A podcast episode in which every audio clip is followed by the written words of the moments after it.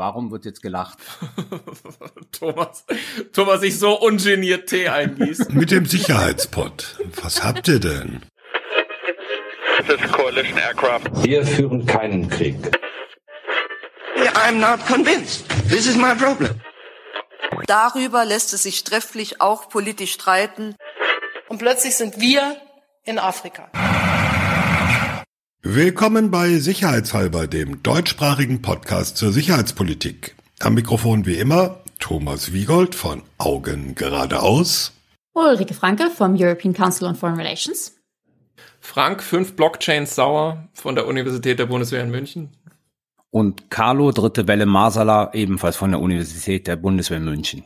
Ihr immer mit euren clever Zweitnamen. Ihr habt immer einen Clown gefrühstückt.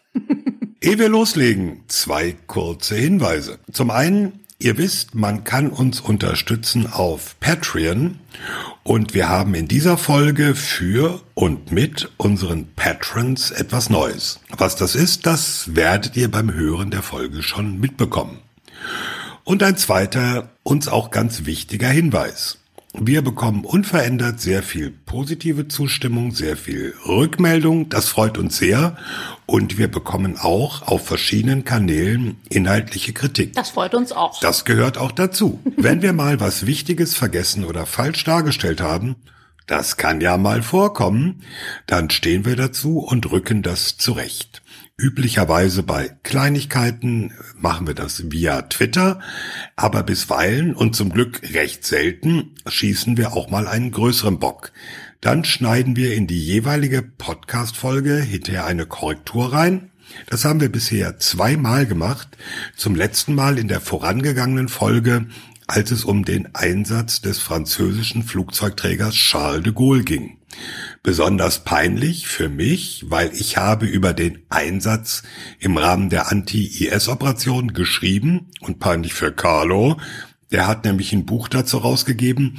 Da ist ein Foto von diesem Flugzeugträger in diesem Einsatz auf dem Titel. Fiel aber nicht so auf. Gut. Whoops. Aber sonst interessantes Buch, Carlo. Manchmal sind bestimmte Sachverhalte aber auch deswegen nach Einschätzung einiger Kenner, Experten, Expertinnen zu unscharf. Dazu müssen wir sagen, wir führen hier wirklich ohne Netz und ohne doppelten Boden ein lockeres Gespräch. Nichts ist geskriptet und wenn ein Satz mal zum Ende ein bisschen schief wird, wollen wir nicht gleich alles stoppen und nochmal von vorne anfangen. Wir sind ja kein Radiosender. Und außerdem, das bitten wir nicht zu vergessen, es gibt manchmal Dinge, die sind in der Bewertung Ansichtssache. Ganz allgemein möchten wir die Cracks unter unseren Hörerinnen und Hörern da draußen, ob nun Völkerrechtler oder Militärexpertin, um ein bisschen Nachsicht bitten. Es ist ein Spagat, den wir hier versuchen. Wir wollen eben keinen Podcast ausschließlich für Insider der Sicherheitspolitik-Bubble machen. Wir hoffen schon, dass die auch gern bei uns zuhören, aber die Idee von Anfang an ist ja, war ja auch über diese Blase hinaus Menschen für das Thema Sicherheitspolitik zu interessieren. Wir bitten also um Verständnis, freuen uns weiter über Feedback und auch über Kritik, positiv und negativ. Das musste doch mal gesagt werden. Wir zeichnen diese Folge auf am 12. März 2021 und wie immer haben wir zwei Themen. Zum einen reden wir über der neue US-Präsident und seine Außenpolitik. Is America back? Und zweitens die Bundeswehr und Social Media. Und dazu haben wir uns auch einen Gast eingeladen, nämlich den Bändler-Blogger. Richtig. Seit bald zwei Monaten ist Joe Biden der neue Präsident der USA und er ist natürlich zuallererst die riesigen innenpolitischen Probleme angegangen, Stichwort nicht zuletzt Coronavirus.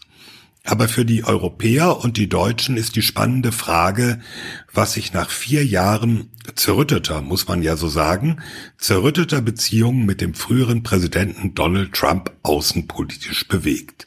Hat sich denn schon was bewegt, Carlo? Ja, also bewegt hat sich einiges. Die Frage, is America back, muss man, glaube ich, im Radio Erevan-Style mit Jein beantworten. Also Radio Erevan wäre im Prinzip ja, aber. Genau, im Prinzip ja, aber. Und dieses aber muss man, glaube ich, in den nächsten Monaten aufmerksam beobachten. Also, Die Administration ist ins Amt gekommen und hat eine relativ hohe Taktzahl hingelegt an Initiativen weltpolitischer Art. Um die einfach nur mal durchzugehen, New Start verlängert worden, Pariser Klimaabkommen zurückgekehrt, erste hm. Signale gegeben, dass man durchaus bereit ist, über JCPOA neu zu verhandeln. Also den Iran-Deal den Iran-Deal neu zu verhandeln, nicht in den alten Vertrag zurückzukehren, aber sozusagen auch nicht komplett ablehnen, dass man da überhaupt irgendwas mit den Europäern und den Iranern macht. Ankündigung, dass die Vereinigten Staaten durchaus auch wieder in den UN-Menschenrechtsrat wieder zurückkehren wollen. Dann die Rede von Joe Biden auf der virtuellen MSC, in der er sehr stark sozusagen eine nach für Europa ausgerichtete Rede gehalten hat, mit Bekräftigung der USA zum Artikel 5 der NATO, mit Bekräftigung sozusagen hm. zur multilateralen Kooperation, mit Bekräftigung zur Bedeutung Europas für die Vereinigten Staaten. Also die Ankündigung, ich weiß nicht, ob ein Termin schon feststeht, aber dass Kamala Harris vor dem Europäischen Parlament sprechen wird, das ist meines Wissens auch zum ersten Mal, dass ein amerikanischer Vizepräsident und in diesem Fall eine Präsidentin vor dem Europäischen Parlament spricht. Also ziemlich viel Fahrt aufgenommen, ziemlich viele Signale gesetzt, dass Amerika weltpolitisch wieder zurück ist im alten klassischen Sinne, nämlich multilateral orientiert, an Partnern orientiert. Das Stationierungsabkommen mit Südkorea abgeschlossen über die Zukunft der Stationierung amerikanischer Truppen in Südkorea. Es gibt jetzt in den USA eine umfassende Review, die beinhaltet nicht nur Afghanistan, das ist ja momentan in diesen Tagen sehr stark in der Diskussion, die beinhaltet, dass man sich nochmal anguckt, den ganzen Prozess des Einsatzes militärischer Macht und der Autorisierung des Einsatzes militärischer Macht in den USA. Es gibt interessante Überlegungen, Teile des Budgets des Pentagons und diejenigen, die sich ein bisschen auskennen in den USA, wissen, dass in den USA, anders als in den meisten anderen oder vielleicht gar, gar allen Demokratien, der westlichen Welt das meiste Geld nicht ins Auswärtige Amt geht, sondern ins Verteidigungsministerium und das Auswärtige Amt wirklich auf kleiner Flamme auch schon vor Trump gefahren ist. Bei Trump ist noch hinzugekommen, dass die meisten sozusagen die Biege gemacht haben. Ehe das jetzt falsch verstanden wird, auch in Deutschland geht mehr Geld in den Verteidigungshaushalt als in den Haushalt des Auswärtigen Amtes. Aber jede Menge aber nicht so überproportional wie in den USA. Ja, okay. In den USA ist das ist ein riesiger Gap zwischen Auswärtiges Amt und also zwischen State Department und Pentagon. Da gibt es Überlegungen, inwieweit man da sozusagen das neu justiert. Also sehr viel Aktivität entwickelt, sehr positiv. Jetzt hat die beiden Administrationen, und das ist vielleicht so ein, also Wermutstropfen in dem Sinne, jetzt hat die beiden Administrationen eine Interims National Security Strategy veröffentlicht. Also die Hörerinnen werden wissen, dass der Kongress jede amerikanische Administration dazu verpflichtet, in der Amtszeit eine National Security Strategy zu veröffentlichen. Und das macht man auch. Biden Administration muss das auch machen. Sie hat aber jetzt schon sehr früh am Anfang eine sogenannte Interims National Security Strategy veröffentlicht. Also eine vorläufige nationale Sicherheitsstrategie. Eine vorläufige, ne, die noch nicht so ausbuchstabiert ist wie eine klassische National Security Strategy, die in der Regel so, keine Ahnung, 30 bis 50 Seiten enthält, sondern wesentlich kürzer, aber so Eckpfeiler benennt. Und da ist einer der Eckpfeiler verständlicherweise aus Blick der USA, die innenpolitischen Grundlagen amerikanischer Führung in der Welt zu stärken erstmal. Das ist der erste Punkt. Und das ist natürlich relativ selten, dass das in einer eher außen- und sicherheitspolitisch orientierten Strategie zu finden ist. Dass man betont, dass Amerika im Prinzip nur dann wieder richtig zurück auf die Bühne der internationalen Politik kehren könnte, wenn, ich zitiere mal, die unserer Stärke unterliegenden Ressourcen, einschließlich unseres Volkes, unserer Ökonomie, unserer Nation und unserer Demokratie zu Hause, gestärkt werden. Warum ist das so wichtig? Weil das natürlich ein Hinweis darauf ist, dass die Amerikaner riesige Probleme zu Hause haben, denen sie sich erstmal widmen müssen. Und deshalb ist America Back versehe ich mit einem Fragezeichen, weil diese Administration sich möglicherweise schwerpunktmäßig, weiß ich nicht, das nächste Jahr, die nächsten anderthalb, die nächsten zwei Jahre darum kümmern werden wird müssen, die Pandemie in den Griff zu bekommen, sowieso, die ökonomischen Grundlagen auch der amerikanischen Stärke wieder zu erneuern, dieses zutiefst gespaltene Land zu versuchen, irgendwie, ob das zu vereinen ist oder sozusagen die, dieser Riss, der durch dieses Land geht, ein bisschen kleiner zu machen, das müssen wir dann sehen. Also sehr viel der Aktivitäten dieser beiden Administrationen wird auf die Innenpolitik gerichtet sein. Und inwieweit das Ressourcen absorbiert, die man normalerweise in der Außenpolitik einsetzt, das bleibt abzusehen. Interessant finde ich an dieser National Security Strategy einen Satz, und dann können wir darüber reden, finde ich dann noch die weiteren zwei Paragraphen. Und wenn man das als Prioritäten sieht, die schon darauf hindeuten, dass es dennoch einen Unterschied geben wird zwischen den USA und den Europäern. Nämlich im zweiten wichtigsten Prinzip dieser Interims National Security Strategy sagen die Vereinigten Staaten, es ist ihr Anliegen, die Machtverteilung wieder zu ihren Gunsten zu verändern. Und in dem dritten Paragraph gehen sie dann auf das, was besonders den Europäern am Herzen liegt, ein, nämlich dieses ganze institutionelle System, also Allianzen, Partner mhm. und Multilateralismus. Also auch hier die machtpolitische Komponente steht vor der liberalen Weltordnung in dem Sinne. Aber der wichtigste Punkt ist, der erste Punkt, zu sagen, wir haben Hausaufgaben zu Hause zu tun. Nur wenn wir dort erfolgreich sind, werden wir Amerika mit der alten Stärke wieder in die internationale Politik zurückbringen können. Und deshalb war die Antwort, im Prinzip ist Amerika zurück, aber. Jetzt gibt's aber, klar, ne, die ganzen innenpolitischen Aufgaben. Es gibt aber außenpolitische Felder, da müssen die sich ja verhalten. Da können die jetzt nicht sagen, ey, China, warte mal anderthalb Jahre, bis wir uns überlegt haben, wie wir mit euch umgehen. Oder auf kleinerem Level, aber für Deutschland auch nicht uninteressant, Afghanistan. Die können auch nicht sagen, okay, das äh, Abkommen mit den Taliban, was ja eigentlich einen Abzug bis zum 1. Mai vorsah, das setzen wir jetzt mal ein Jahr aus und dann gucken wir mal, sondern da müssen wir jetzt schon was tun. Das tun sie auch, das ist richtig. Und du hast mich auf einen wichtigen Punkt aufmerksam gemacht, den ich bei der Einleitung vergessen habe. Also es ist klar, dass auch unter der beiden Administration China das große Thema ist.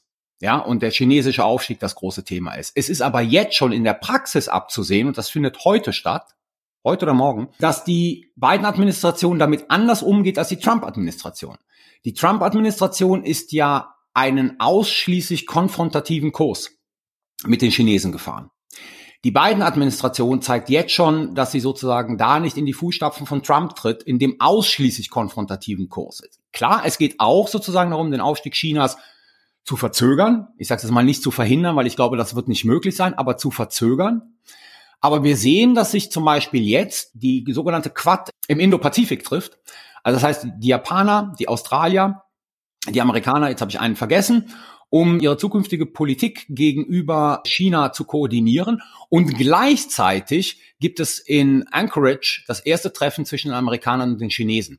Das heißt, was Biden hier macht, ist eigentlich der Versuch, die Chinesen nicht komplett zu isolieren, sondern sie irgendwie dann doch noch mit zu integrieren in diesen ganzen Bemühungen, die die Vereinigten Staaten im Indo-Pazifik und in, in Asien betreiben werden. Und Afghanistan, da haben wir den Review-Prozess. Da haben wir jetzt ähm, den Versuch, nochmal neu zu verhandeln mit den Taliban und nachzuverhandeln. Ja, auf der Ebene kümmern sie sich darum. Aber das ist halt eine andere Frage, ob jetzt sozusagen Amerika in allen Bereichen wieder führt, wie das ja viele von den USA gerne sehen würden, ob sie dazu in der Lage sind, weil halt die innenpolitischen Probleme momentan massiv sind. Du hast Indien vergessen im Quad. Indien, danke.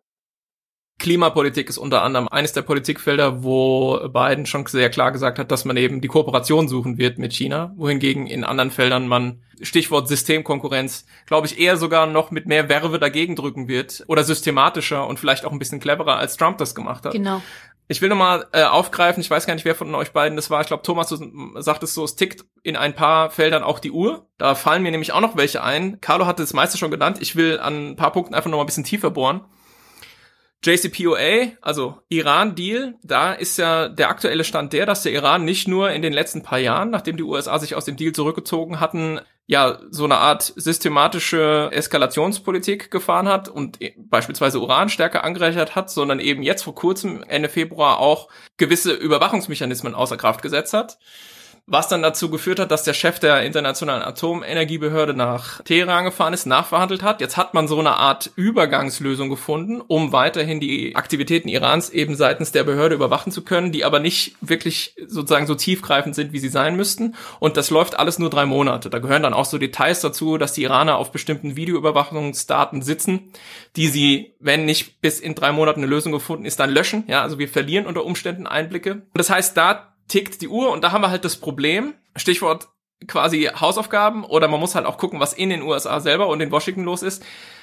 Der Deal hat immer noch sehr viele Feinde in Washington und Biden wird nicht, Carlo hat es absolut korrekt so gesagt, der Deal wird nicht einfach wieder so in Kraft gesetzt. Die USA gehen da nicht einfach wieder so mit dazu, sondern es wird irgendwie eine neue Aushandlungsrunde geben, in der unter Umständen eben die beiden Administration halt auch a better deal will. Und da sind wir natürlich relativ schnell bei so anderen Dingen. Iranisches Raketenprogramm, haben wir ja schon mit Fabian Hinz drüber gesprochen. Die ganzen Aktivitäten, die terroristischen Aktivitäten Irans durch Proxy-Akteure in der Region und so.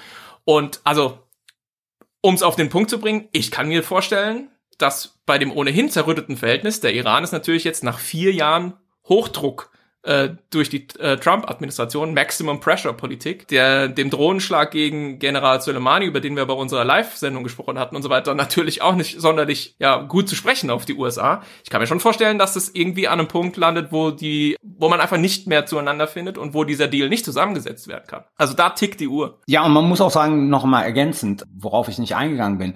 Es ist ja auch nicht so, dass die Kräfteverhältnisse im Senat so für die Demokraten sind. Natürlich haben sie diese Mehrheit, aber bei all dem, was völkerrechtlich dann bindend wird, wird es dann halt schwierig, weil dann halt wieder sozusagen sie Republikaner brauchen, die dem Ganzen zustimmen.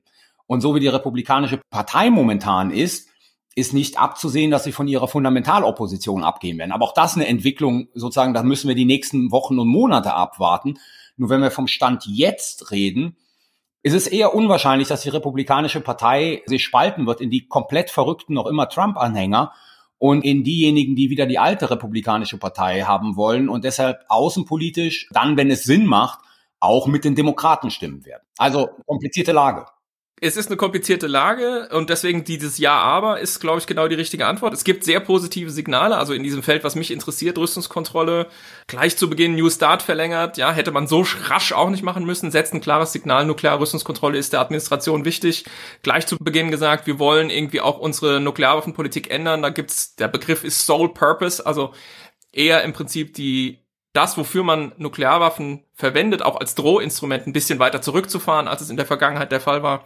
In State Department ziehen lauter gute Leute ein, die man kennt, die sich im Feld auskennen. Ja, du hattest es ja auch beschrieben. Unter Trump ist das State Department ein bisschen ausgeblutet oder massiv ausgeblutet, muss man sagen. Da sind jetzt wieder diese ganzen Leute, die sich in der Rüstungskontrolle auskennen, in, auf entsprechenden Posten. Da kann man erwarten, dass was geht, aber wie groß sind die Handlungsspielräume wirklich? Ne? Weil man könnte ja jetzt anfangen zu sagen, okay, Newstart ist verlängert, schön, das gibt uns auch wieder nur so fünf Jahre irgendwie Atempause, aber danach muss ja was kommen. Und was könnte man sonst noch machen? Ne? Es gibt zum Beispiel den umfassenden Teststoppvertrag, der eben verbietet, dass Kernwaffen in irgendeiner Form getestet werden.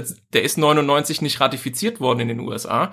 Ja, seit 20 Jahren kicken wir so diese Dose halt die Straße runter. So gibt's da nochmal eine Ratifikation? Könnte man versuchen. Ob das klappt, sehr fraglich. Ja, wenn die USA ratifizieren würden, der Vertrag ist nämlich nicht in Kraft, dann hätte man einen ganz anderen Hebel gegenüber China, dann könnte man den vielleicht sogar irgendwann in Kraft bringen, ja, so eine Sache. Dann die ganze Frage überhaupt, wie umgehen mit China. Ne? Trump hat versucht, äh, China mehr oder weniger, oder nicht Trump, sondern Marshall Billingsley, der dafür zuständige aus dem State Department, China so ein bisschen über so eine komische Druckkampagne in, in den News Start Vertrag irgendwie reinzuziehen. Natürlich hat China da Nein gesagt, die Arsenale sind unterschiedlich groß. Chinesische Nukleararsenal ist viel kleiner will sagen, wie geht man daran? Da muss man vermutlich anders rangehen. Da muss man zum Beispiel vielleicht über neue Formate nachdenken. Trilaterale strategische Stabilitätsgespräche zwischen Russland, USA und China und die Chinesen da packen, wo man weiß, dass die auch Sorgen haben. Cyber, Weltraum, Autonomie, Hightech im konventionellen Bereich und so. Aber das, das ist halt massiver Aufwand. Also solche Dinge anzuschieben, das dauert Jahre und da muss man den Boden dafür bereiten. Und dann hat man es aus US-Perspektive immer noch mit Putin und immer noch mit Xi Jinping zu tun. Also das sind natürlich alles auch große Aufgaben, die für ein Amerika schwierig wären, selbst wenn es sozusagen zu Hause alles in bester Ordnung wäre. Hm. Insofern ist America back. Und jetzt muss man auch nochmal machtpolitisch sagen, also viele wollen diese amerikanische Führung wieder haben und jetzt auch ohne die großen Probleme durch Covid und den daraus resultierenden ökonomischen Folgen, ist es ja auch so, dass sich die machtpolitischen Gewichte verschoben haben. Also das heißt, die USA sind im Vergleich zu den Chinesen und den Russen auch, auf einigen Feldern bei den Russen, nicht mehr der 800-Pfund-Gorilla. Sie sind nur noch genau. der 500-Pfund-Gorilla und die anderen 200-Pfund-Gorilla. Das war noch schwer genug. Ja, aber sie, die anderen haben genug Masse, um sich dem amerikanischen Druck auf irgendeine Art und Weise auch zu entziehen. Also da haben sich auch Sachen verändert. Das heißt, selbst wenn die Amerikaner wollten, ist die Frage, wären sie in der Lage? Hm.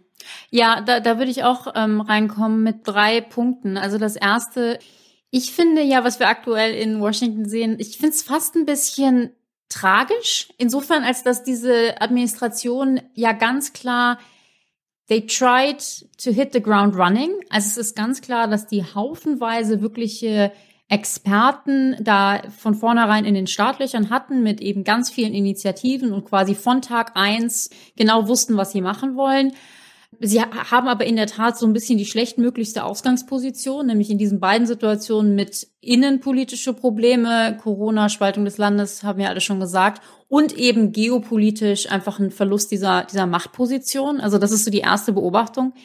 Das zweite, was ich wichtig finde zu bemerken, ist die amerikanische China-Politik, die sich auch gerade im Vergleich zu den Obama-Jahren doch wirklich jetzt geändert hat. Und insofern, ich finde, oft, wenn wir so in Europa darüber reden, ähm, ist America back, meinen wir ja eigentlich so ein bisschen, sind wir wieder zurück vor Trump, sind wir wieder in den Obama-Jahren, ähm, was ja eben auch Biden als Vizepräsident sich ein bisschen anbietet, das zu denken. Aber was die China-Politik anbietet, meines Erachtens haben wir da jetzt wirklich einen fundamentalen Wandel. Unter Barack Obama war ja schon die Hoffnung lange noch zu sagen, liberale Weltordnung, wir ziehen äh, China irgendwie damit rein und hoffen, dass quasi China sich schon letztendlich so das in, das internationale System mit reinfindet. Da gab es einen ganz klaren Bruch unter Donald Trump, der eben auf volle Konfrontation gegangen ist. Und unter beiden werden wir jetzt schon, ja, eine, eine weiterhin eine gewisse Konfrontation, eine systematischere und eine besser, besser geplante vielleicht Konfrontation haben. Aber so diese Idee, äh, wir binden China in alle internationalen Organisationen mit ein, Globalisierung und so weiter, und dann wird sich das alles einrenken. Das ist meines Erachtens ähm, vorbei. Und vielleicht als dritter Punkt, die große Frage für mich ist jetzt eigentlich, was heißt das alles für Europa? Und meines Erachtens haben wir, sind wir jetzt einfach in der Situation, klar, wir können uns freuen, dass, dass Joe Biden jetzt Präsident ist und nicht nochmal Trump ähm, oder ja eben ein anderer Republikaner. Aber es ist, glaube ich, relativ klar, dass wir uns eben nicht jetzt einfach zurücklehnen können, sagen, America is back und äh, wir müssen nichts mehr machen. Und das ist für mich ja so ein bisschen die Frage, inwieweit das angekommen ist äh, in Europa. Die Frage ist auch, und das ist so eine Beobachtung, die ich hatte bei dieser virtuellen MSC, will eigentlich Europa, dass America back ist? Weil, wenn ich mir angucke, also du nimmst diese drei Reden auf der MSC, Münchner Sicherheitskonferenz. Du hast einen Joe Biden, der eine fast ausschließlich auf Europa ausgerichtete Rede hält. Mhm. Und sagt im Prinzip, ich übertreibe das einmal, we are back in Europe. Ja. We are leading mhm. again in Europe. Wir wollen das mit euch zusammentun. Dann hast du einen französischen Präsidenten Macron, der sagt, die Amerikaner werden sich sozusagen von Europa abwenden und im Pazifik ihren Schwerpunkt sehen. Und du hast eine deutsche Bundeskanzlerin, deren Rede nur daraus besteht, aufzuzählen, was die Deutschen eigentlich in der Vergangenheit alles gemacht haben. Ja. Das ist nicht so das Gefühl, ja, dass man sagt, ey, geil, die sind wieder zurück und jetzt gucken wir mal, was wir zusammen machen können. Klar, wir werden Unterschiede haben, aber wir gucken, was wir zusammen machen können. Das war eher so, okay, die sind wieder zurück, ja, aber wir wollen was anderes sagen. Also ich überspitze das mal, aber die Frage ist sozusagen, will Europa eigentlich, dass America back ist? Weil Europa müsste möglicherweise zu viele Kompromisse machen, um die amerikanische Führung oder gleichberechtigte Partnerschaft, wie man das auch immer dann auch ausgestalten will, in dieser Beziehung zu haben. Ich möchte versuchen, das zu beantworten. Ich glaube, Frankreich oder Macron machen sich so ein bisschen Sorge, natürlich nicht, dass die USA wieder da sind, sondern dass die Tatsache, dass Joe Biden jetzt an der Macht ist, den anderen Europäern zu sehr ein Zeichen setzen könnte, aller Hände in den Schoß legen, es ist alles in Ordnung. Und ich glaube, Macron und Frankreich wollen ja ganz klar, dass eben gerade was Verteidigung angeht, europäische Verteidigung, dass die anderen Europäer, gerade die Deutschen, mehr machen. Und ich glaube, da ist so ein bisschen, ja, so die Sorge. Und in Deutschland, ich glaube ich, freuen sich einfach sehr viele, dass ja Joe Biden jetzt gewählt ist, wollen aber gleichzeitig machen sich so ein bisschen Sorge, dass jetzt diese uns deutlich netter gesonnte Administration jetzt auch mehr von uns will. Und das will man vielleicht dann auch nicht unbedingt. Ja, was heißt mehr von uns will? Also wenn man überlegt, dieses immer wieder hochgehypte 2%-Ziel, was in den letzten vier Jahren von denen, die dagegen sind, also dieses NATO-Ziel 2% Bruttoinlandsprodukt für Verteidigungsausgaben. Das war natürlich in den letzten vier Jahren bequem zu sagen, ja, Herr Trump möchte Geld von uns, was natürlich alles Blödsinn war, weil dieses Ziel war lange vor Trump in der NATO beschlossen, hat nur mittelbar mit den USA zu tun und natürlich wird auch ein Präsident Biden wie ein Präsident Obama und die Präsidenten mhm. vor Obama sagen, ey Europäer, gebt mehr Geld aus. Also in, insofern verliert man natürlich so ein bisschen, man kann es nicht mehr als Kotau vor Trump konnotieren, sondern man muss sagen, das ist ein grundlegendes Problem, völlig egal, wer in den USA regiert. Das ist das eine. Der andere Punkt, und, und da frage ich mich, wohin das läuft, Stichwort Afghanistan. Da gab es ja nun einen Brief des neuen Außenministers Blinken, nach dem Motto, lass uns noch mal drüber reden, Abkommen mit den Taliban, die Bedingungen für einen Abzug der internationalen Truppen aus Afghanistan. Und man hat den Eindruck, und das hat mich ein bisschen irritiert, als sei dieser Brief und diese Initiative nicht wirklich mit einer Einbindung der Europäer geschehen, sondern als sei das so abgefeuert worden und man hat natürlich die Verbündeten in Kenntnis gesetzt, mehr als man das unter Trump gewohnt war, aber man hat mitnichten gesagt, ey Jungs, lass uns mal drüber reden, wie wir jetzt damit umgehen, sondern da bleibt schon die Ansicht, das ist eine amerikanische Sache. Richtig. Punkt. Ja. Ich will auch auf einen anderen Punkt aufmerksam machen. Die Europäer, und ich nehme sie jetzt mal alle in Haftung, die Europäer wissen seit zwölf Monaten, dass Joe Biden Präsident werden will. Seit zwei Monaten ist es. Gibt's eine koordinierte oder nationale Offensive gegenüber den USA zu sagen, das ist das, was wir machen können und wollen. Gibt es bisher noch nicht. Und es wird verteidigt von Nils Annen zum Beispiel letztens in dem Gespräch mit mir, zu sagen, ja, aber wir müssen doch erstmal abwarten, wie der Review-Prozess in den USA ist. Und das ist dieses, wir warten auf die USA. Falscher Punkt. Ich möchte noch Jetzt sagt Frank, ich habe den richtigen Zeitpunkt verpasst, aber so bin ich halt. Das hatte ich dir gerade privat getextet. Ja, eben. Und ich plaudere das alles aus.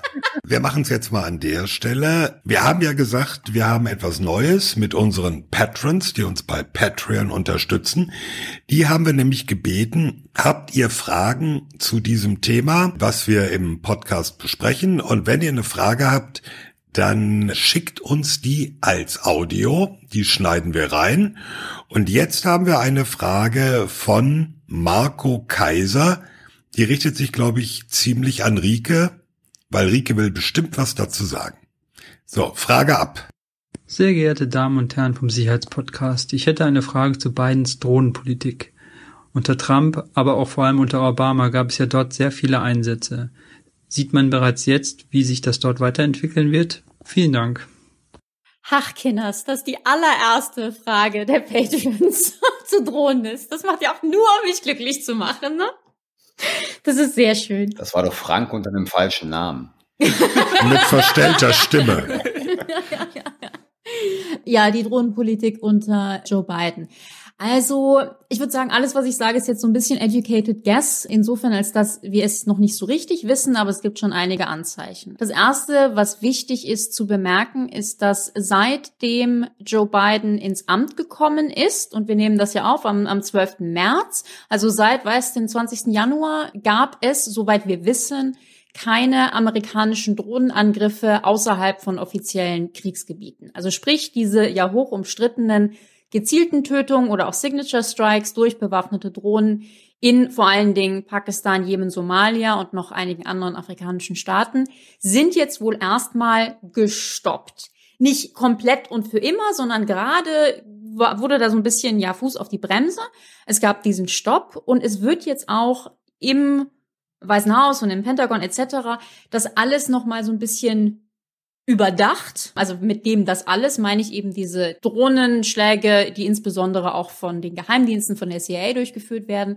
Und da soll es jetzt wohl eine neue, ja, so Stoßrichtung geben. Ich erwarte nicht, wie gesagt, educated guess, dass diese Drohnenangriffe jetzt komplett abgeschafft werden. Äh, ich könnte mir aber vorstellen, dass die Regeln wieder verschärft werden, was zum Beispiel zivile Tote angeht, was, was auch Transparenz angeht, was vor allen Dingen auch angeht, äh, wer letztendlich welche Angriffe in befehligt. All diese Dinge, da gab es unter Obama und dann unter Trump gewisse Wellenbewegungen, als dass da immer wieder Regeln eingeführt wurden und dann zurückgenommen und ähm, man ja so ein bisschen hin und her ging. Ich erwarte, dass jetzt in diesem Review-Prozess, den wir jetzt aktuell haben, dass das dazu führen wird, dass wir ja wieder etwas strengere Regeln kriegen, mehr Transparenz, aber eine komplette Abschaffung wage ich erstmal jetzt zu bezweifeln. Aber da hat sich in der Tat etwas getan und auch durchaus etwas mehr, als ich jetzt so ganz spontan erwartet hätte. Wissen wir, ob bei, bei diesem Syrien-Angriff Drohnen involviert waren? Oder waren da auch keine Drohnen involviert? Soweit ich weiß nicht, habe ich aber auch nichts zu gesehen. Ich sage an der Stelle mal Danke an Marco und das werden wir fortführen übrigens, dass wir also den Patrons die Chance geben, Fragen einfach einzubringen zu einem Thema, was wir hier ansprechen. Genau. Genau. Und ich weiß nicht, ob wir immer so eine tolle, kohärente Antwort haben werden, aber schauen wir mal. Ich glaube, das Stichwort hat Rike schon genannt, educated guess. Es ist einfach an vielen Punkten noch zu früh zu sagen, is America back oder was bedeutet das? Und wir behalten auch das im Auge. Und damit richten wir den Blick wieder auf Deutschland. In Folge 11, das ist jetzt auch schon fast wieder zwei Jahre her, haben wir über die Bemühungen der Bundeswehr gesprochen, mit ihrer Werbung über Social-Media-Kanäle vor allem Jugendliche zu erreichen und für einen Dienst in der Truppe zu begeistern. Über diese offiziellen Auftritte auf YouTube, Facebook, Instagram hinaus gibt es aber noch viel mehr Bundeswehr auf Social Media, betrieben von Soldatinnen und Soldaten, die aus ihrem militärischen Alltag erzählen aber bisweilen auch bewusst in eine bestimmte Richtung gucken. Dürfen die das? Ist das möglicherweise problematisch oder ist es nur die positive Vermittlung von Soldatinnen und Soldaten, die ihren beruflichen Alltag bei der Bundeswehr zeigen? Darüber wollen wir reden und zwar mit einem Kenner. Sascha Stoltenow, bekannt auch als der Bändler-Blogger, weil er das Bändler-Blog betreibt, übrigens nicht zu verwechseln mit dem gleichnamigen Bändler-Blog, dem Sitz des Verteidigungsministeriums in Berlin. Das ist ja fast so clever wie Sicherheitspod und Sicherheitspod. Fast. Fast. Fast. Sascha ist ehemaliger Fallschirmjägeroffizier, war bei der Truppe, die das betreibt, was heute operative Kommunikation heißt, ganz früher mal psychologische Verteidigung und ist heute PR-Berater, der sich gerne in die Debatte über Bundeswehr und Social Media einmischt. Hallo Sascha. Hallo Rike, hallo Thomas, hallo Carlo, hallo Frank. Schön, dass ich bei euch sein darf heute. Ja, schön, dass du da bist. Du musst ihn noch PR-Schlampe nennen. PR-Schlampe sage ich später, wenn es angezeigt ist. Soldatinnen und Soldaten auf Instagram, Facebook, Twitter, TikTok und wo sonst alles noch. Kein Problem, oder, Sascha? Ne, es ist super, dass sie da sind und es ist zu erwarten, dass sie da sind. Aber man muss es halt führen. Das ist genauso, weißt du, du sagtest, ich war ja mal Fallschirmjäger. Und dann gab es ein Ziel, ich musste irgendwo hinlaufen. Also nach dem Fliegen und Rausspringen muss man immer irgendwo hinlaufen. Und dann gab es ein Ziel, da sollst du hin. Und dann gab es da vielleicht einen Berg und da gab es Wasser und sonst irgendwas. Also Gelände. Ich hätte mich natürlich damals über das Gelände beschweren können, aber ich habe einen Auftrag gehabt. Und wer sich jetzt quasi heute über die bunt gemixte Social-Media-Landschaft beschwert, beschwert sich über das Gelände. Auch als normaler Wanderer, Thomas, wenn du über einen Baum fällst, wenn du den anschreist, der geht nicht weg. Ja, aber schreien kann ich doch schon mal. Ja, du kannst natürlich schreien, ja. Du kannst auch sagen, ich mache aus dir Papier und dann beschreibe ich dich, du blöder Baum. Oder ich mache ein Regal oder einen Stuhl draus. Nein, ganz ernsthaft, das ist Gelände, damit müssen wir umgehen, da müssen, damit muss die Bundeswehr umgehen. Und dann gilt dann sozusagen ansprechen, beurteilen, Schlussfolgern. Also wirklich so ganz einfach ist das. Und dann gibt es, wenn ich dort agieren will, dazu hat sich die Bundeswehr entschlossen, dazu haben sich Soldatinnen entschlossen und die Bundeswehr muss halt ihre Soldatinnen führen. Oder sie kann sagen nach dem Motto, da ist der Wald, lauft mal rein, mal gucken, wer durchkommt. Was heißt das konkret? Die Bundeswehr muss ihre Soldatinnen führen in den Social Medias. Einer der Mitgründer und Erfinder der Republika, Johnny Häusler, hat mal beschrieben, dass ein wesentlicher Sozialisationsraum für junge Menschen die sozialen Medien, insbesondere YouTube und was jetzt alles noch dazugekommen ist. Das heißt, wir werden zu denen, die wir sind, auch über die sozialen Medien. Wir kommunizieren untereinander, wir bilden unsere Identität aus, wir können uns da inszenieren, wir haben auch Lust, uns zu inszenieren, sichtbar zu werden. Und das fängt ja nicht erst an mit der Generation der Digital Natives, sondern wir alle, wie wir hier sitzen, sind ja auch in äh, sozialen Medien präsent. Und das gilt natürlich auch für Soldatinnen und Soldaten. Die haben natürlich erstmal eine besondere Rolle, eine besondere Aufgabe. Und genauso wie Unternehmen äh, Social Media Guidelines äh, erlassen, hat das die Bundeswehr getan, dabei aber natürlich ganz ziemlich große Lücken gelassen. Sascha, ich möchte mal eben, weil du das Stichwort Social Media Guidelines erwähnt hast, möchte ich aus denen mal zitieren. Die jüngsten sind aus dem vergangenen Jahr, die verlinken wir auch in den Show Notes. Und gleich zu Beginn heißt es, die Bundeswehr begrüßt es sehr, wenn ihre Angehörigen Social Media verantwortungsvoll nutzen. Bundeswehrangehörige sollen sich ihren Arbeitgeber und ihren dienstlichen Alltag authentisch, stolz und mit Freude präsentieren. Tragen Sie dazu bei, das Bild des Arbeitgebers Bundeswehr weiter zu verbessern und dessen Einbindung in die Gesellschaft zu fördern. Das klingt schön und dann kommt der hauptgefreite Dosenkohl und schreibt auf Facebook, aber mein Panzer ist dauernd kaputt. Das passt doch dann nicht zusammen. Wenn der Panzer dauernd kaputt ist, natürlich, weil da steht ja drin authentisch. Dieser Satz ist so, so, so falsch wie richtig. Mit der Kritik an diesem Satz könnte ich, glaube ich, eine komplette Vorlesungsreihe an der altehrwürdigen Universität der Bundeswehr in München im Studiengang Medien und Journalismus füllen, um zu dokumentieren, was an diesem Satz alles falsch ist. Vor allen Dingen, was er unklar lässt. Kannst du es auch in zwei Sätzen sagen? Ja, das ist ein Auftrag, der hat nach dem Motto, macht das, aber kennzeichnet euch als privat, damit keiner auf die Idee kommt, dass es ein Auftrag sein könnte. Und wie ihr diesen Auftrag ausfüllt und wenn ihr euch dabei irgendwelche Fuck-Ups produziert, dann lassen wir euch alleine. Mir ist das irgendwie noch nicht so richtig klar, weil ich finde auch dieses Bild des Auftrags, auch wie du das vorhin mit dem Fallschirmspringer-Auftrag quasi verbunden hast, Fallschirmjäger, Fallschirmjäger, ist dieses Bild nicht irgendwie ein bisschen schief? weil diese ganzen Soldaten und Soldatinnen auf Instagram und Twitter, die sind da ja nicht primär im Auftrag der Bundeswehr und vor allem sind das ja auch alles Leute, die sind ja nicht nur Soldaten und Soldatinnen, die sind auch whatever, Köche und Mutter und Blumenliebhaber. Und was ich nicht so ganz verstehe, ist, warum, äh, das ist doch privat. Und wenn eben ein Soldat, eine Soldatin auf Instagram unterwegs ist und, und da privat unterwegs ist, dann, dann kann sie ja genauso eben Bilder von Blumen wie irgendwie aus dem Bundeswehralltag posten. Und ist es nicht wichtig, da eben zu sagen, okay, das ist eine Soldatin, ein Soldat, aber eben schon in der privaten Funktion und eben nicht im Auftrag. Und deswegen muss die Bundeswehr sich da auch so ein bisschen von distanzieren.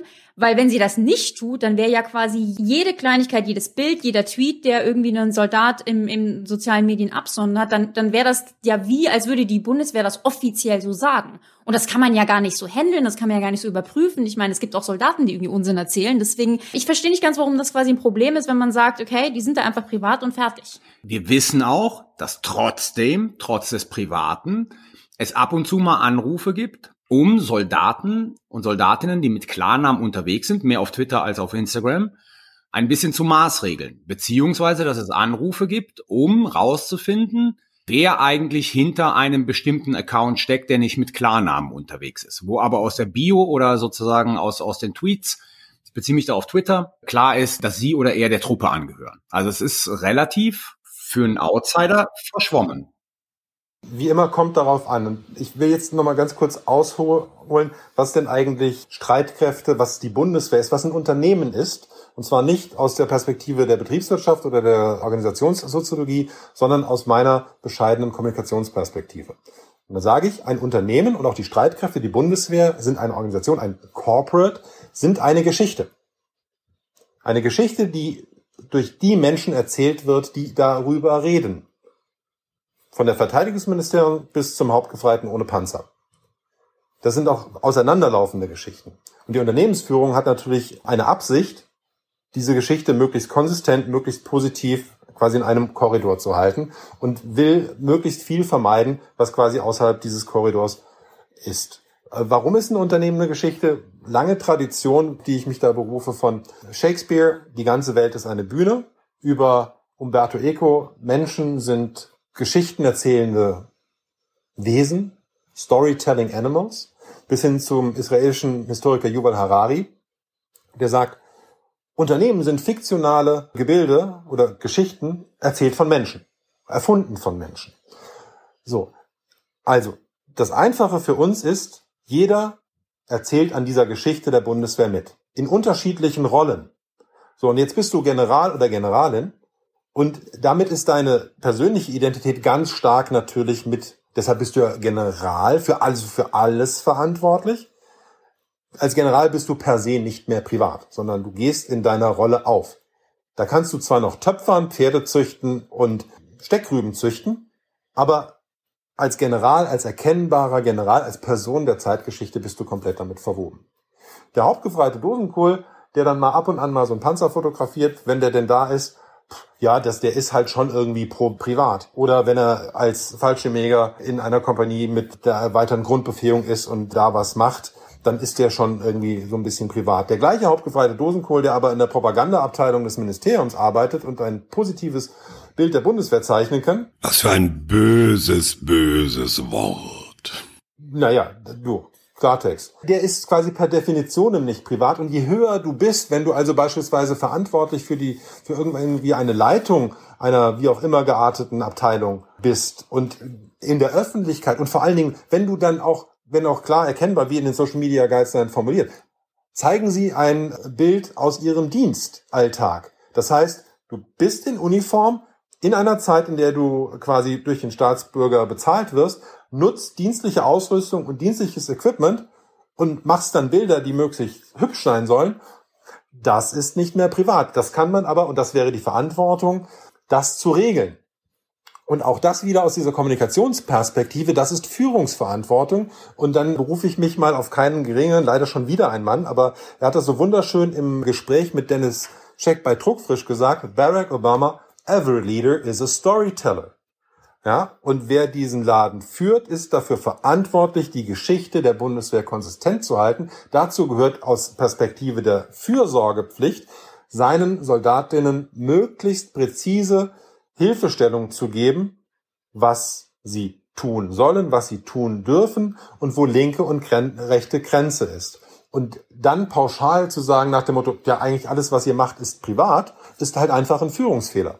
Jetzt könnte ich aber dagegen halten, so eine stringente Führung würde doch darauf hinauslaufen, zeigt nur das Positive. Warum?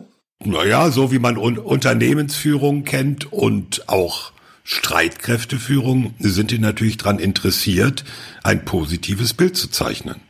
Ich habe auch den Eindruck, dass das, wenn ich ganz kurz dazwischen grätschen darf, dass das hier eigentlich dahinter steckt. Also erstens mal finde ich, du entleerst diesen Unternehmensbegriff weitestgehend, weil er natürlich im üblichen Sprachgebrauch was anderes bedeutet.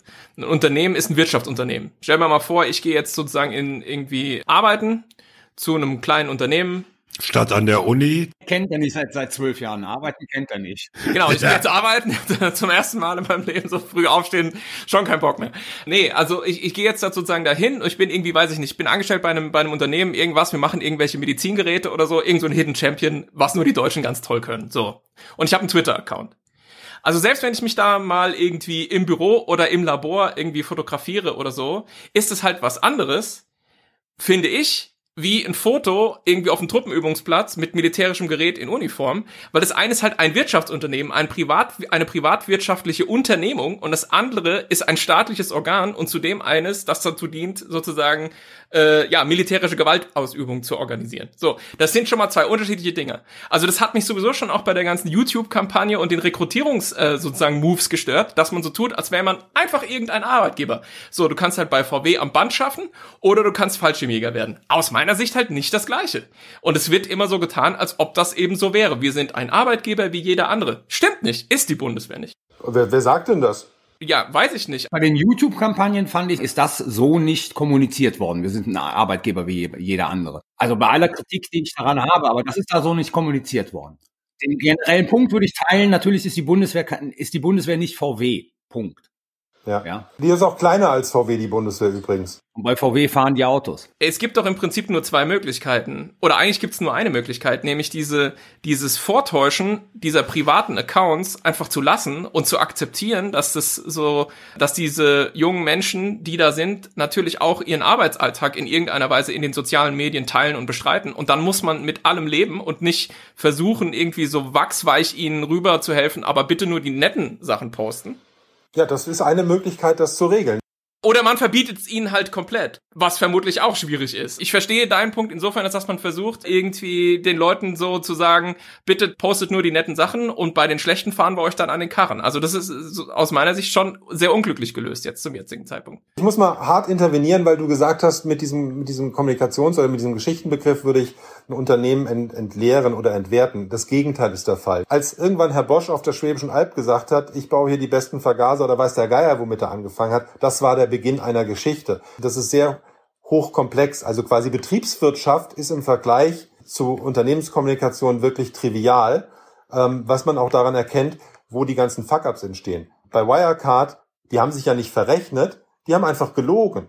Ja, das Problem war nicht das Rechnen, das Problem war das Lügen. Mein Punkt war der, der Begriff der Unternehmung. Die Bundeswehr ist kein Unternehmen. Genau. Bundeswehr sind Streitkräfte der, der Bundesrepublik Deutschland. Genau. Und die Bundeswehr ist kein Unternehmen, und aber sie, sie hat den Auftrag, also die Behörde, Verteidigungsministerium, hat den Auftrag, die Streitkräfte, die Bundeswehr zu führen. Das macht sie in, so wie sie es macht und in diesem Bereich halt schlecht. Gleichzeitig ist es so, dass wir das Konzept des Staatsbürgers, der Staatsbürgerin in Uniform haben. Und wir sind dafür aufgefordert, als Privatperson politisch zu intervenieren. Und wir haben auch ganz klar geregelt, ich darf mich in politische Diskussionen einbringen und sagen, sogar in Uniform teilweise, und sagen nach dem Motto, ich bin jetzt zwar in Uniform, aber ich vertrete hier meine persönliche oder auch meine private Meinung. Und das ist eine wesentliche Stärke, die die Bundeswehr hat, die die Bundeswehr zur besten Armee, die wir je auf deutschem Boden hatten, macht, nach, nach, meiner persönlichen Einschätzung. Das heißt aber nicht, nur weil man das jetzt schon ganz gut macht,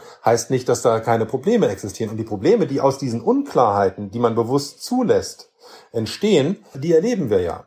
Und das heißt, es ist meine Aufgabe, also wenn ich jetzt als Offizier, Offizierin arbeite, Führung, Erziehung, Ausbildung der mir anvertrauten Soldatinnen, ja, dann muss ich sie, wir haben das gesagt, die kommen aus einer Welt, auch in der Social Media eine wesentliche Rolle spielt, damit sie werden, wer sie sind, muss ich denen Beistand leisten. Und das heißt für mich, Dinge zu klären. Rechte Grenze, linke Grenze zeigen und gleichzeitig sie ertüchtigen, dass sie in der Lage sind, als Staatsbürgerin, als Staatsbürger in die Diskussion mit einzugreifen und auch Dinge zu schildern, die nicht so laufen, wie es wir als Wähler und Wählerinnen erwarten können. Das sind unterschiedliche Rollen und das ist ein sehr komplexes Unterfangen.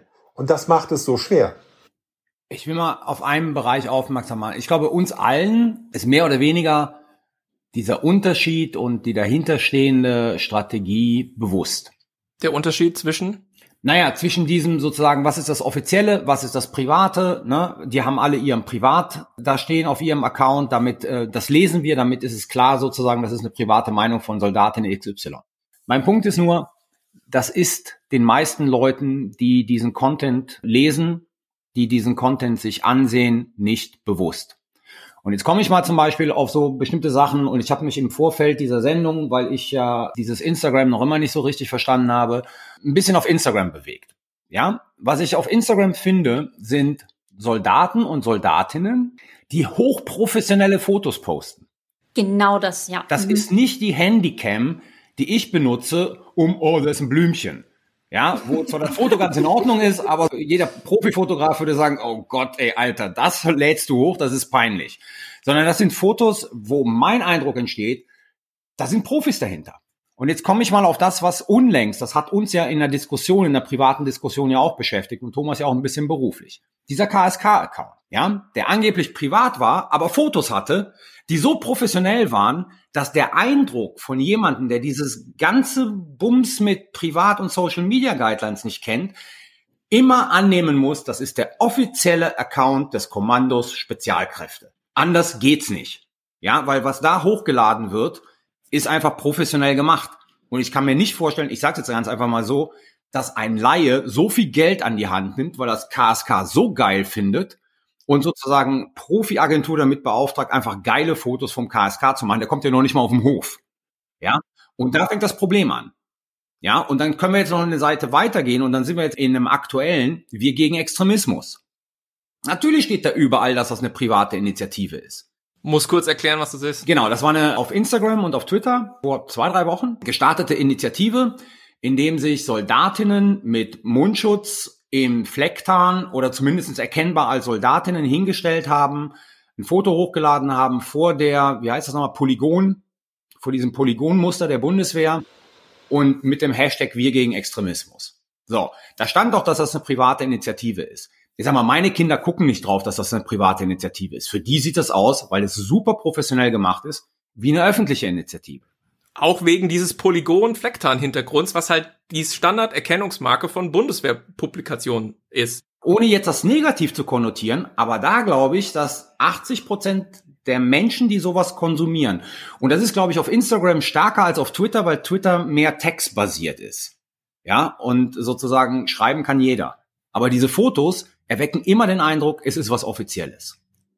Und ich möchte da noch ein anderes Beispiel bringen, weil wir gegen Extremismus, das ist ja, hoffe ich mal, in der Bundeswehr sehr unumstritten und könnte insofern auch eine offizielle Kampagne sein, auch wenn sie es nicht war. Ich hatte eine ähnliche Reaktion. Ich kenne nämlich auch diese Instagram-Accounts von Soldaten und Soldatinnen, die extrem professionell wirken und die eben auch wirklich 100 Prozent so Soldatendasein dokumentieren und für mich wirklich so wirken wie eine gewisse Bundeswehrwerbung. Und die hatten dann eine Zeit lang auch, es gab doch auch mal diese auch private Kampagne gegen, was war das, diese Genderbezeichnungen bei Amtstiteln. Ah, gegen die Leutnantin.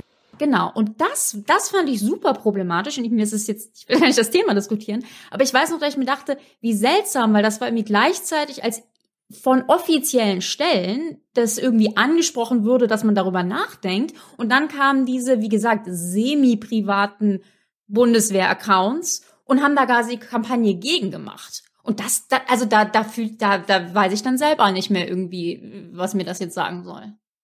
Ja, aber was ist jetzt die Frage? Wie findest du das jetzt alles?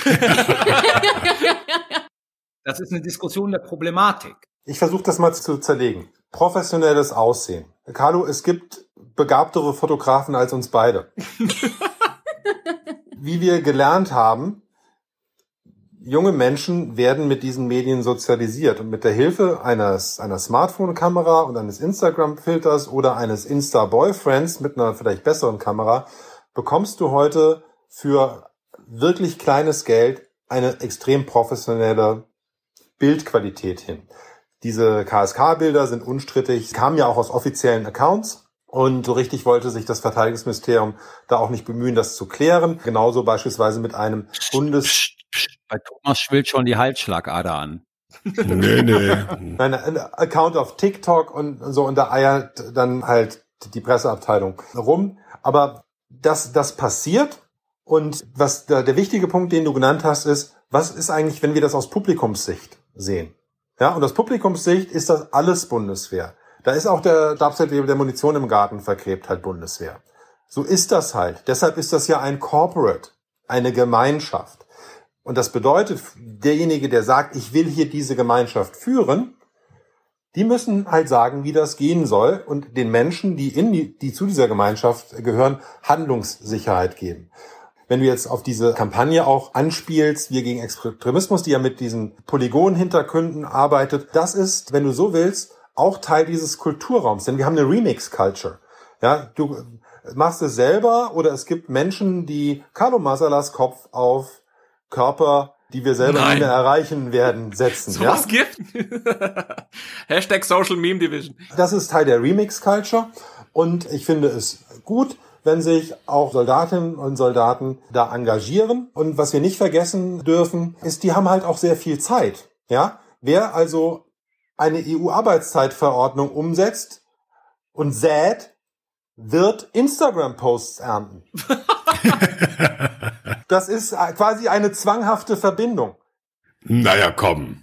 Nein, doch, weil, weil natürlich, also wenn ich mehr Zeit hätte, also ich bin ja schon ein super Selbstdarsteller und deshalb äh, gehasst, ähm, ich würde das ja, ich würde ja noch mehr machen. Ich würde denen ja noch mehr auf die Nerven gehen, weil und ich finde, ich finde diese, ich finde es gut, dass Soldatinnen und Soldaten sagen, jawohl, ich nutze meine Freizeit, um das, weißt du, die, die studieren doch in München Medien und Journalismus. Ja, und dann, das ist natürlich so, wenn du denen das beibringst, dann hören die ja nicht auf, das zu können, nur weil sie jetzt mal gerade nichts zu tun haben, dienstlich. Also machen sie das weiter und das finde ich gut.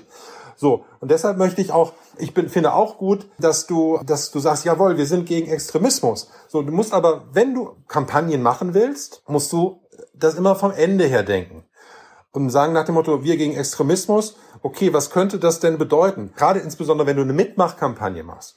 Könnte das bedeuten, was machen wir denn, wenn jetzt, weil der, der Mechanismus, um das auch den, den HörerInnen nochmal zu erklären, ist so, du sollst dich hinstellen mit verschränkten Armen, Maske auf und ein bisschen Blick, Gesicht zur Faust geballt in die Kamera gucken. So, das hat Agnes Stark-Zimmermann gemacht, Peter Tauber fand das super, die Verteidigungsministerin fand das äh, fand super, weil die das Ganze halt auch nicht vom Ende her denken. So, wenn du es vom Ende her denkst, du stellst dich dahin und dann sollst du dann ein Foto hinschicken und dann bekommst du quasi wie so ein Standardfilter wird dir das Polygon da hinten dran gehängt und der Spruch wir gegen Extremismus. So, und dann kommst du, du denkst es vom Ende her und denk, stellst dir vor, also stell ich mir vor, dann könnte ja die komplette AfD-Fraktion ihre Fotos hinschicken und wie gehe ich denn, wenn ich kampagnenverantwortlich bin, damit um? Und die AfD, ja, ein Haufen wider, widerlicher Rassisten, sitzt aber im Bundestag. Also mandatiert mich ja auch als Bundeswehr. Es gibt für mich keinen plausiblen Ausschlussgrund, denen nicht auch ein Foto zurückzuschicken. Ja, wir sind ja hier nicht bei, wir sind ja nicht der Dieter Bohlen. Wir können sagen, ich habe heute kein Foto für dich. Ja, und das ist ja der gleiche Mechanismus, den die triggern. Ist nicht der Bachelor mit der Hose? Ach, keine Ahnung. Ist, ist egal, so, jetzt so, pass, pass, so, und jetzt bin ich natürlich ein scharfer Kritiker dieser Kampagne genau deshalb. Ja, und du musst dir halt vorher überlegen, was du lostrittst. Wenn du, bevor du in einen Steilhang Tiefschnee gehst, beurteilst du die Lawinenlage. Und wenn die Wahrscheinlichkeit groß ist, dass du unten irgendwann unter drei Meter Schnee jämmerlich verreckst und dich dann irgendjemand mal auskrippt, dann trittst du die Lawine besser nicht los, dann fährst du nicht in diesen Hang rein. So, weil das Ding ist, wenn ich, der ich ja äh, diese Kampagne, also nicht die Energie und den Willen und die Überzeugung, die ich dahinter vermute, also die Kampagnenmechanik kritisiere, wenn ich da mein Foto hinschicken würde, würden dann die da drauf gucken, denen ich sowieso schon auf die Nerven gehe und sagen, der Stoltenot ist doch so ein blödes Arschloch, der kriegt jetzt von uns kein Foto. Gleichzeitig sagen mir Menschen aus der Truppe, na, den kenne ich doch, der haut doch sonst immer Nazisprüche raus. So, und damit ist die komplette Integrität dieser Kampagne untergraben. Und äh, ich verstehe, warum Peter Tauber sich das zu eigen macht und auch AKK, ja, ja, super, weil das eben so eine Jubelkampagne ist. Sie hat aber Schwächen und dann kann man halt mal drüber nachdenken. Und vor allen Dingen Kampagnen gegen etwas sind immer schwierig. Ja? Kampagnen für sind viel leichter. Wenn du sozusagen sagst, wir für Vielfalt, dann hätten die ganzen AfD-Arschlöcher, die diese Kampagne positiv retweetet haben, hätten das nicht machen können. Also sie hätten es machen können, äh, dann hätte man sie aber sofort konfrontieren können, so nach dem Motto, du bist doch der Penner, der sonst immer irgendwie mit irgendwelchen Schimpfworten für Sinti und Roma seine Schnitzel bestellen will. Ja? Und du bist derjenige, der das und das regelmäßig macht. So. Und schon siehst du, mit ein bisschen Nachdenken, hättest du eine Kampagne Wir für Vielfalt machen können, die die Vielfältigkeit der, der sowohl der Reservistin und sonst was. Trotzdem gibt es ja ein, das ist jetzt, äh, und diese Kritik ist nicht akademisch, sondern das ist jetzt meine Bewertung. Es gibt aber ganz viele, die total aus Publikumsperspektive sagen, ja super, dass die Bundeswehr gegen Rechtsextremismus oder gegen Extremismus generell ist. Und wenn man dann noch guckt, wann diese Kampagne getimt ist, also kurz bevor der Bericht über Extremismus in der Bundeswehr mit 800 rechtsextremistischen Fällen, 70 Reichsbürgern, 70 Islamisten und irgendwie Linken, drei, zwei. Nee, war, war, waren schon zwölf oder so. Ja, gut, aber okay. Dann schreibst du drauf auf die Kampagne Wir gegen Rechtsextremismus. Dann frage ich als nächstes, und was mit Linksextremismus? Also nicht, weil ich überzeugt bin, dass das die Bundeswehr ein Problem mit Linksextremismus hätte, sondern weil ich so ein Arsch bin, der solche Fragen stellt. Aber da kritisierst du jetzt das Design der Kampagne. Kann man machen. Also ich teile auch wieder, aber was wichtiger ist, finde ich, die Frage von Rike. Und zwar nämlich die Frage von Rike, was machst du mit einer Kampagne, die sozusagen gegen etwas läuft, öffentlich, ne? Also Soldat hat immer das Recht auf Widerspruch, das kennen wir alles, ne? Aber gegen etwas läuft, was sozusagen auf der politischen Ebene gerade diskutiert wird. Also du versuchst eine politische Entscheidung deines Dienstherrn über die Öffentlichkeit zu beeinflussen. Das Ding ist, du genau, du versuchst die Entscheidung zu beeinflussen, aber das haben wir, ich meine, wir haben ja Soldatengewerkschaften, also Bundeswehrverband etc. pp. Und endlich ist das, das Interessante ist und das das Neue ist, wir haben, ich hatte ja vorhin dieses Bild gebraucht, die ganze Welt ist eine Bühne. Ja, und das, was wir, wir, wir, wir gucken, wir machen ja Theaterkritik. Wir also kritisieren das, was, was da ist. Früher haben wir immer nur das kritisiert, was quasi wirklich vorne auf der Bühne gestanden hat. Dieses Papier mit den Überlegungen zu den äh, gegenderten Dienstgraden, das war ja in dieser Theatermetapher, war das ja noch irgendwie hinten in der Requisite. Also es wurde da diskutiert. Aber auf, über Social Media und über bestimmte Verbindungen werden auf einmal Hinterbühnen zu Vorderbühnen. dann gibt es da immer noch eine Hinterbühne zu der Hintervorderbühne. Aber das ist eine Dynamik, die du über Social Media lostrittst. Das bedeutet, wenn ich also der oder diejenige bin, die sagt, ich möchte hier einen äh, Ministeriumsbeschluss zum Thema gegenderte Dienstgrade, muss ich das Gelände wieder unter diesen Bedingungen denken. Und dann muss ich auch damit rechnen, dass das in irgendeiner Form geleakt, durchgestochen und instrumentalisiert wird und muss mich darauf vorbereiten, derart konfrontiert zu werden. Und dann kann ich natürlich noch, und das finde ich so sehr interessant, Carlo, du hattest diesen Fall geschildert, dass Menschen Anrufe bekommen innerhalb der Bundeswehr. Der, ich, ich recherchiere das gerade und bereite einen Artikel für, für, für das Blog mal vor, weil ich mal wieder mal was schreiben will, weil mich das angeht. Da, da, da passieren dann Anrufe, guten Tag, und da werden Leute an einem Tag, wenn sie nicht, sind zehnmal angerufen, also Abwesenheit, und da denke ich, denke ich als Soldat, buh, muss das dringend sein. Und dann hast du auf der anderen Seite, ja, guten Tag, ich bin hier die Pitz von so und so. Also Pitz erklären wir mal eben Presseinformationszentrum, die Pressestelle in, in der Bundeswehr. Genau. Und sagt dann so, ja, also Sie sind da ja sehr aktiv und ich wollte Ihnen mal so einen kameradschaftlichen Rat geben, vielleicht weniger aktiv zu sein. Das ist im Kern, das ist keine Führung, das ist schwarze Pädagogik. Das ist nach dem Motto, komm du mir nach Hause. Ja? Oder wenn ich dich mit den Fingern unter der Bettdecke erwische. Ja? Und dann muss ich mich ja, dann frage ich mich tatsächlich, wie es um die Führungsfähigkeit derjenigen, die dort anrufen, bestellt ist, die meinen, Sie könnten den, Fla den, den, den Geist in die Flasche zurückbringen. Das heißt, du musst das nach vorne den, also die widersprechen der inneren Führung, die widersprechen den, den, den, den Umfeldbedingungen. Da gibt's halt, und das ist die Hypothese für den Blogartikel ist, gibt gerade einen Social Media Rollback. Nach der quasi Euphorie und der Selbstbesoffenheit aus der Recruiting-Kampagne, die halt nicht geführt wurde, so wo, wo junge Menschen, also auch bis zu den Dienstgraden Oberstleutnant, mit viel Geld quasi auf einem riesigen Spielplatz. Es war wie Kids in the Candy Shop, also Kinder im Bonbonladen dürfen alles einkaufen und diese ganze überschüssige Energie, die nie kanalisiert wurde, die sich dann in irgendeiner pubertären Protestaktion vor der Republika Bahn brach. Bingo! Immer wieder mal. Wir haben alle drauf gewartet.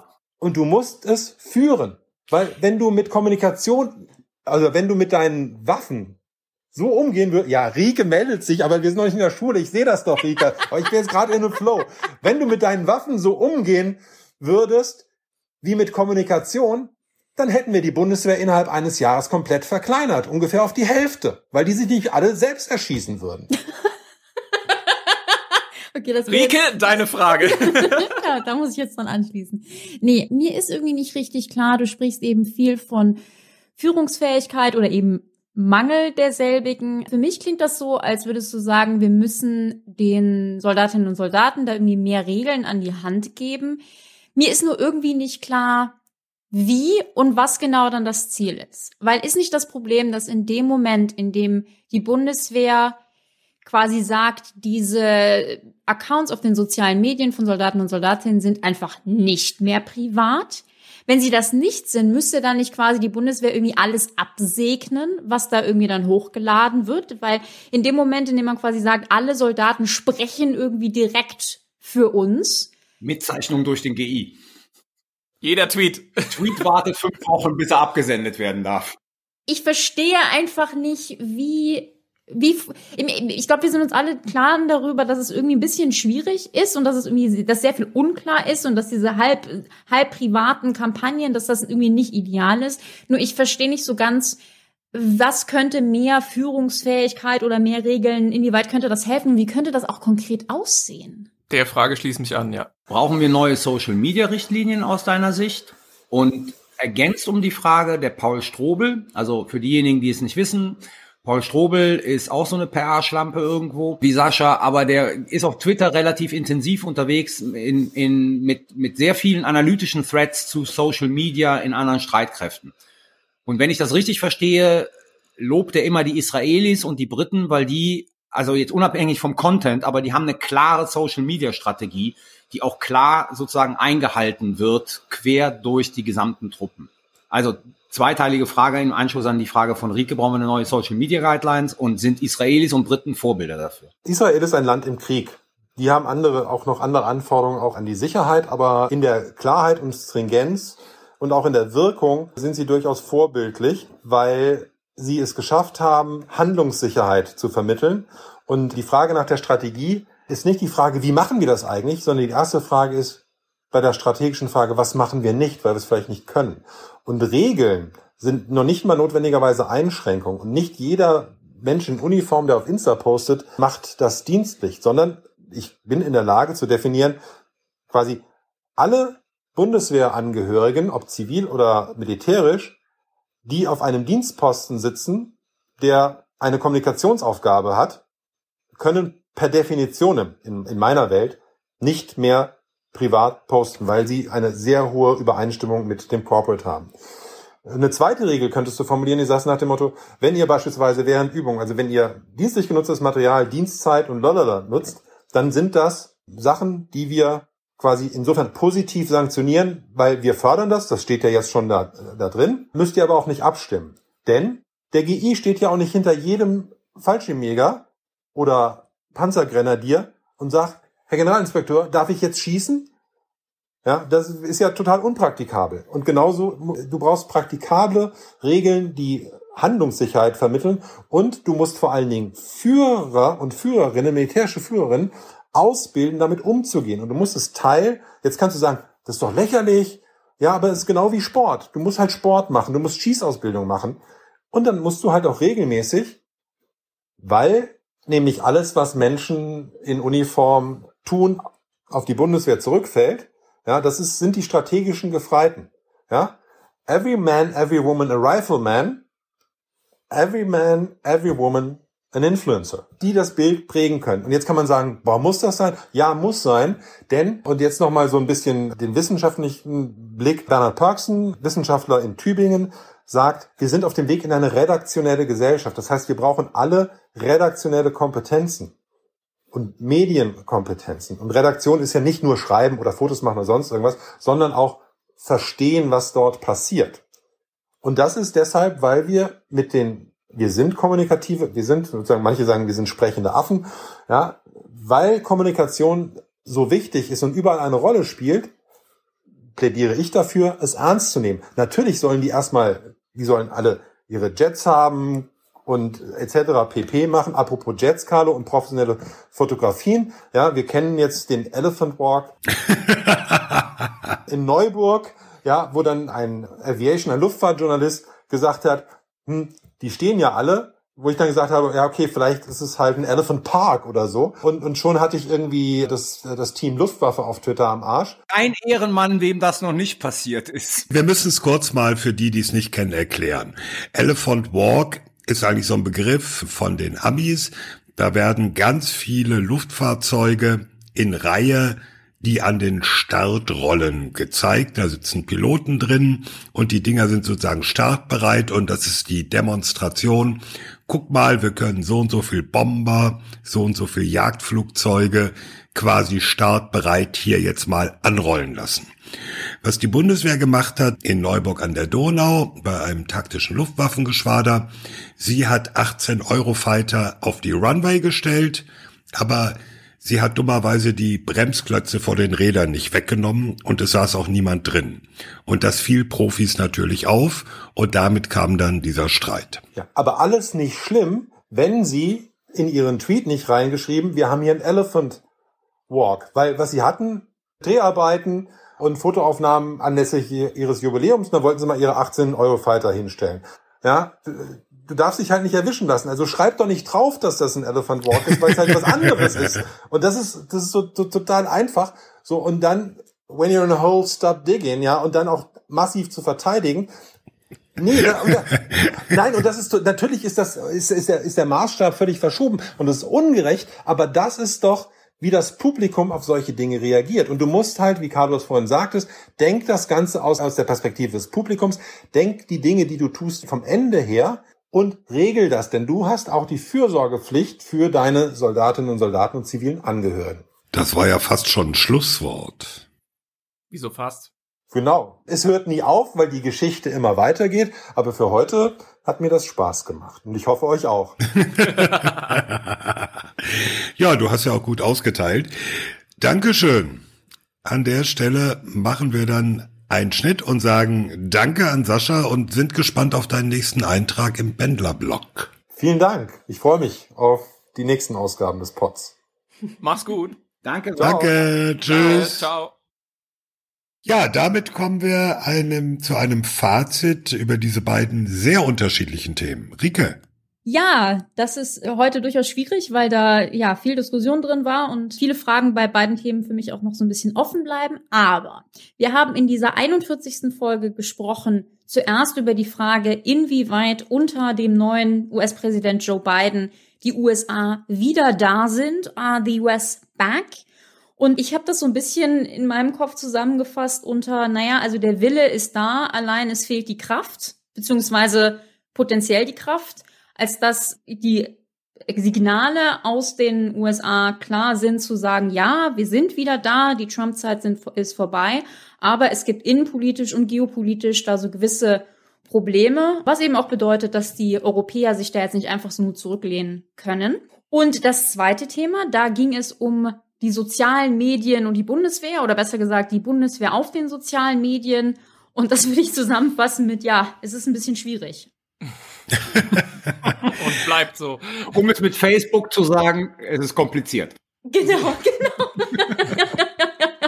also da steht irgendwie so ein bisschen die Führungsverantwortung der Bundeswehr ja gegen oder oder ja ist in einem schwierigen Verhältnis zu dem Anspruch des Staatsbürgers in Uniform und eben auch einfach der der Berechtigung jedes Soldaten und jeder Soldatin sich privat auf sozialen Medien auch zu äußern. Die, die Diskussion war war sehr interessant, aber ich bin dann doch ganz froh, dass ich nicht diejenige bin in der Bundeswehr oder im BMVG, die jetzt irgendwie neue Richtlinien für die sozialen Medien herausgeben muss, weil einfach ist es sicher nicht. Danke. Und damit sind wir schon beim Sicherheitshinweis. Sicherheitshinweis. Mein Sicherheitshinweis äh, gilt einer Geschichte, die ich hochinteressant finde, weil es eine Anhörung gab. Ich glaube, das war das Armed Forces äh, Service Committee im Senat. Und der äh, republikanische Senator Tom Cotton, das war der Irre, der bei den Black Lives Matters Protesten auch die Armee gerne im Inneren eingesetzt äh, gesehen hätte. Hm. Der fragte den äh, Commander des US Indo-Pacific Command, Admiral Philip Davidson, ob es denn richtig sei, dass die Chinesen Ende dieser Dekade in der, also sozusagen das US-Atomwaffenarsenal overmatchen würden also mehr Atomwaffen zur Verfügung hätten als die Vereinigten Staaten. Das 2030. 2030, genau, Ende dieser Dekade ist 2030. Ähm, und der Admiral sagte dann, ja, wenn sie die Anzahl vervierfachen würden. Aber es entwickelte sich dann auf Twitter, weil die Experten dann einstiegen, eine unheimlich interessante Diskussion, die sich lohnt zu verfolgen, weil es da um die Frage unter anderem ging, was sagt es eigentlich aus, wenn Parität in der Anzahl von Nuklearwaffen existiert. Und da kamen halt Leute rein, die sich mit China auskennen, die das Argument gemacht haben, das ist sozusagen völlig egal, weil die Chinesen eine andere Nuklearstrategie haben, die sich weniger gegen die USA als regional richtet. Es gab Leute, die sozusagen diesen ganzen Overmatch, also dieses ganze Counting angezweifelt haben, weil sie gesagt haben, das hilft uns alles nicht viel weiter, weil wir wissen müssen, was das für Waffen sind, weil wir wissen müssen, in welche Strategie die eingebunden sind, in welche Forces und so weiter und so fort. Also das heißt, es entstand eine, wie ich finde, sehr, sehr spannende Diskussion über die generelle Frage, was sagt es eigentlich aus, wenn wir einfach nur Waffensysteme und Sprengköpfe zählen über sozusagen die Machtrelation zwischen Staaten? Ich möchte lösen. Wenig. Genau. Absolut richtig. Vervierfachung würde übrigens auch nur die tatsächlich operativen Sprengköpfe genau, richtig, ja. gleichziehen, ja? ja Weil ja. im Arsenal der USA sind ja noch viel mehr. Da müssten die Genau. Chinesen, glaube ich, knapp verzehnfachen Ja, dafür, um dahin zu kommen. Ich mache einfach mal weiter, weil ich bei mir wird es ganz kurz. Mein Sicherheitshinweis ist im Prinzip nur ein Hinweis eines Hörers, den ich weiterleite. Und zwar ist es ganz interessant. Es gibt unter dem Begriff European Peace Facility im Rahmen der EU wohl Planung dafür ein neues Instrument einzuführen. Ich zitiere zur Stärkung der Kapazitäten von Drittstaaten sowie regionalen und internationalen Organisationen in Militär- und Verteidigungsfragen. Und dazu so liest man das, äh, den Link packe ich in die Show Notes, soll wohl die EU als Rüstungsexporteur auftreten. Das wäre ein Novum. Natürlich machen bis jetzt machen das nur die Staaten in der EU, aber die EU als Organisation würde Rüstung exportieren. Sehr, ja, ich sag's mal äh, neutral, interessante Entwicklung. Kann jeder und jede selbst nachlesen. Ich pack den Link in die Show Notes. Wir machen auch quasi uns ja eine Markierung und sollten da glaube ich generell nochmal drüber reden über Rüstungsexporte irgendwann mal ausführlicher. Ja, das war mein Hinweis. Ja, mein Hinweis hat mit, auch mit Rüstung zu tun, mit der wunderbaren Welt der Beschaffung bei der Bundeswehr ein Quell ständiger Freude und Späße. Wir hatten, glaube ich, schon ab und zu mal über das Projekt schwerer Transporthubschrauber gesprochen. Also die Bundeswehr braucht dringend einen neuen schweren Transporthubschrauber, weil die jetzigen Maschinen, die CA-53 aus den 1970er Jahren stammen und öfter mal notlanden müssen als fliegen. Nicht ganz, aber in die Richtung geht es. Es sollen neue gekauft werden es wurde ein Beschaffungsverfahren begonnen. Das wurde im vergangenen Jahr im Herbst abrupt gestoppt, weil man feststellte, hey, was uns die Firmen auf unsere Anfrage anbieten, ist etwa doppelt so teuer wie das Geld, was wir dafür eingeplant haben. Dumm gelaufen. Jetzt hat eine der beiden Firmen, nämlich die Firma Lockheed Martin, der weltgrößte Rüstungskonzern, diesen Stopp des Vergabeverfahrens juristisch angegriffen, weil die gesagt haben, hey Leute, wir haben irren Aufwand gehabt für das Angebot und ihr sagt jetzt einfach, nö, Verfahren ist gestoppt, also so geht's nun nicht. Damit sind die aktueller Stand diese Woche beim Bundeskartellamt aufgelaufen und die Vergabekammer des Bundeskartellamts hat eine sehr interessante, weil sehr zweischneidige Entscheidung getroffen. Die Vergabekammer hat nämlich gesagt, jo, das Ministerium durfte das Vergabeverfahren stoppen. Nächster Satz, gleichzeitig wurde die Rechtswidrigkeit festgestellt. Das muss man nicht verstehen, das ist was für Vergabejuristen. Aber die Aussage ist unterm Strich, ja, durfte gestoppt werden. Auf der anderen Seite, es war aber rechtswidrig, weil ihr habt nicht sauber genug dokumentiert, wie ihr eigentlich zu eurem, eurer Preiskalkulation gekommen seid, die dann am Ende dazu führte, dass ihr das Verfahren gestoppt habt, weil die Firmen gesagt haben, es wird teurer.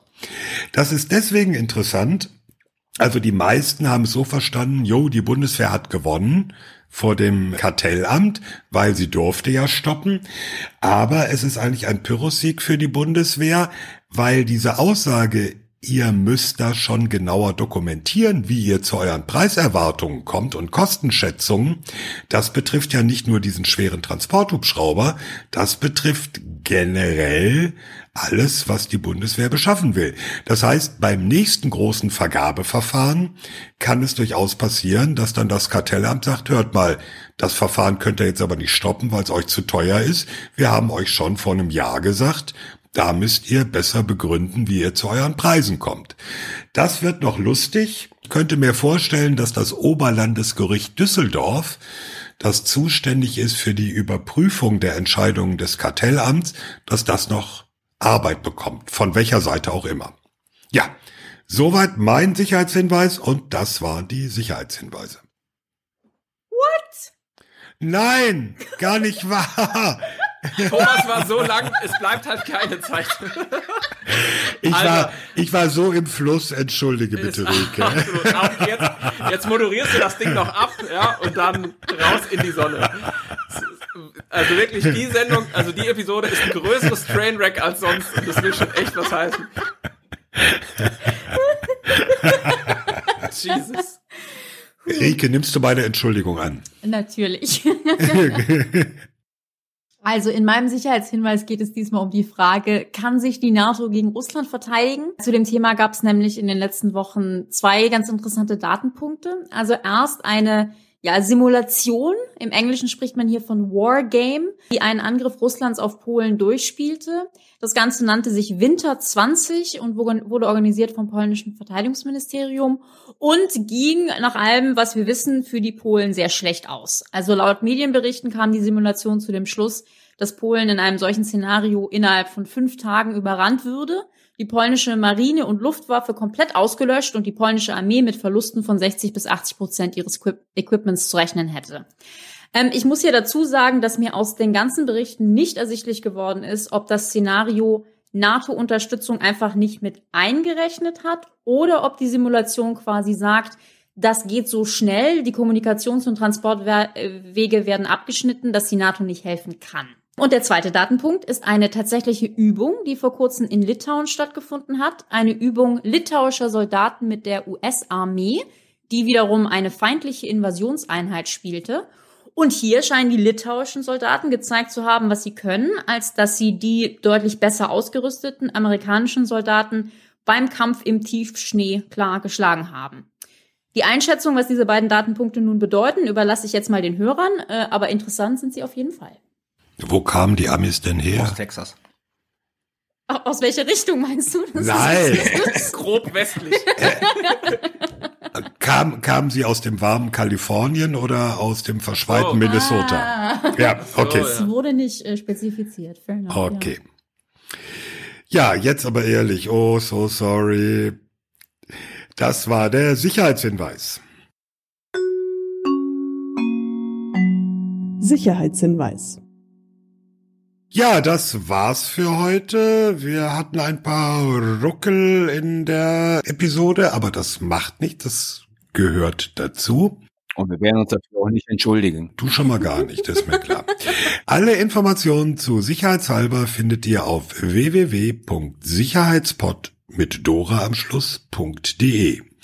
Vielen Dank an unsere Patrons. Wir freuen uns auf eure Fragen. Wir wollen das durchaus ausbauen und den intensiveren Austausch. Danke allen fürs Zuhören. Wenn's gefällt, empfehlt uns weiter. Fünf Sterne und ein paar nette Zeilen im Podcast-Plattform eurer Wahl nehmen wir auch gerne entgegen. Aber auch Kritik haben wir ja am Anfang gesagt. Und zu guter Letzt unser Dank an Cedric für Schnitt und Produktion. Die nächste, die 42. Folge wollen wir nach Ostern aufnehmen, voraussichtlich am 9. April ist das. Oh Gott, ist ja schon April. Bis dahin bleibt gesund, denkt dran, Maske auf, Abstand halten, bleibt solidarisch, lasst euch impfen, wenn's geht. Es verabschieden sich Thomas Wiegold auf Twitter at Thomas-Wiegold. Ulrike Franke auf Twitter at Rike Franke. Frank Sauer auf Twitter, at Dr. Frank Sauer. Carlo Masala auf Twitter, Carlo Masala 1. Ciao. Tschüss. ciao. ciao. ciao.